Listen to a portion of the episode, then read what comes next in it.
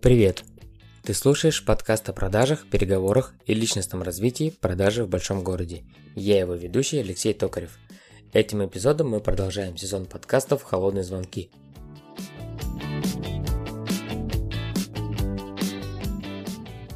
Основные правила холодных звонков. Присоединение. Первое правило было приветствие. Уверен, ты его отрепетировал, и у тебя с энтузиазмом и воодушевлением теперь произносится приветствие, четко и отлаженно. Далее идет присоединение. Это правило помогает установить более тесный и доверительный контакт, а также не наломать дров.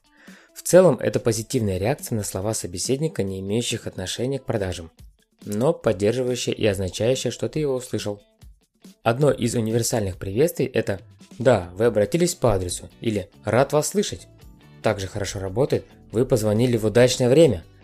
Обрати внимание, этой фразой ты выражаешь позитивную реакцию на слова человека до того, как сказать что-то по существу. К тому же это всегда приятнее слышать, чем унылое молчание. Или чем вообще ничего не сказать, но или жесткого вопроса типа «А как вас зовут?» А второе, более глубокое значение, ты откладываешь свою первую реакцию на слова клиента, особенно когда звонят с претензией, возражением или обвинением. Например, «Я вас встречу» или «Я хотел бы подъехать к 13». Вы «Да, конечно. Разрешите я загляну в свой ежедневник?» Или «А вы до какого часа работаете?» «Вы обратились по адресу». Пауза. «Сегодня мы до 19, а когда вы планируете подъехать?» В этом случае работает третье правило – правило перехвата – оно гласит, завершай свои слова вопросом и слушай ответ. Ты всегда должен брать инициативу. Если клиент ведет встречу, то эксперт не ты явно, а он. Вопрос – ключевое звено перехвата. Оно оттягивает внимание. Но не стоит общаться одними вопросами, а то будет смешно и похоже на диалог двух евреев. Чтобы перехват не был жестким, сначала следует ответить, следом задать вопрос – между присоединением и вопросом желательно вставить связующий мост. Говоря о вас, кстати, к вопросу о, касаясь темы и другие похожие. Итак, алгоритм перехвата следующий. Вопрос или слова клиента, обращенные к вам, присоединение или ответ, связующий мост и вопрос, желательно альтернативный. Вот диалог. Пример. Клиент. А почему у вас такой небольшой ассортимент? Ваше присоединение. На витринах мы выставляем самые часто покупаемые модели. Остальное я вам покажу отдельно. Мост. Говоря о вас, вопрос. Вы уже определились с чем-то конкретным или еще подбираете? Главное, что владея перехватом, вы всегда сможете общаться не спонтанно, а осознанно, легко возвращать себе инициативу без ущерба для собеседника. Следующее правило – правило имени. В одном из подкастов первого сезона я говорил о магии имени – Поэтому просто напомню, при входящем звонке знакомься в начале разговора после первых двух-трех фраз, если получится. По ходу беседы назовись по имени собеседника не менее трех раз в начале, в середине и при прощании. Если клиент не представился сразу, после присоединения стоит задать следующий вопрос с мостом. Кстати, а как вам лучше обращаться? Отличный сценарий звонка получился, не правда ли? Правило паузы. Задал вопрос, держи паузу. Не хочешь лишних вопросов, не делай лишних пауз. Очень долго я стремился к тому, чтобы делать паузы в разговоре, так как очень быстро говорю порой. Но работал над собой, делал записи разговоров на диктофон и получилось. Очень действенный инструмент. Пробуй. Правило обхода цены. Следующее правило гласит, никогда не поднимай вопросы о цене сам и всегда обходи этот вопрос по телефону.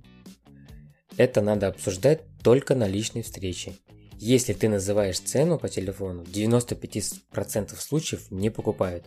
А чтобы купили, необходимо обладать очень большими ресурсами и самой низкой ценой на рынке. Алгоритм обхода таков. Ответ плюс мост плюс вопрос или-или. Ответ может быть такой. Все зависит от количества, комплектации, модели, партии. Далее мост. Кстати, например, и вопрос, а вы для себя подбираете или в подарок для кого-то еще, все зависит от специфики бизнеса. Далее вопросы, вопросы и пытаемся нащупать потребность, понять выгоды для себя. Но если все-таки он спрашивает второй раз цену, говори от такой-то суммы и снова вопрос типа «А вы уже окончательно определились или еще подбираете?» Ну, есть еще вариант рискнуть и спросить Какие параметры свойства важны для вас при выборе? На что вы обращаете внимание? Вот пример из компании моего друга по продаже ресторанного оборудования, комплектации кухни компании Бистрошеф. Приветствие. Компания Бистрошеф, отдел продаж Алексей Шелест. Добрый день!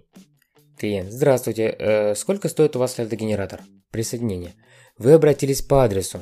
Мы занимаемся ими. Первый обход, ответ. Все зависит от производительности ледогенератора. Мост. Говоря о вас. Вопрос. Какая производительность вас интересует? 20, 40 или больше? Клиент. Ну, давайте посмотрим 20. И сколько? Второй обход, ответ. От 60 тысяч рублей. Знакомство. Кстати, как вам лучше обращаться? Клиент. Андрей Иванович. Очень приятно, Андрей Иванович. А меня еще раз Алексей. И далее следующий вопрос.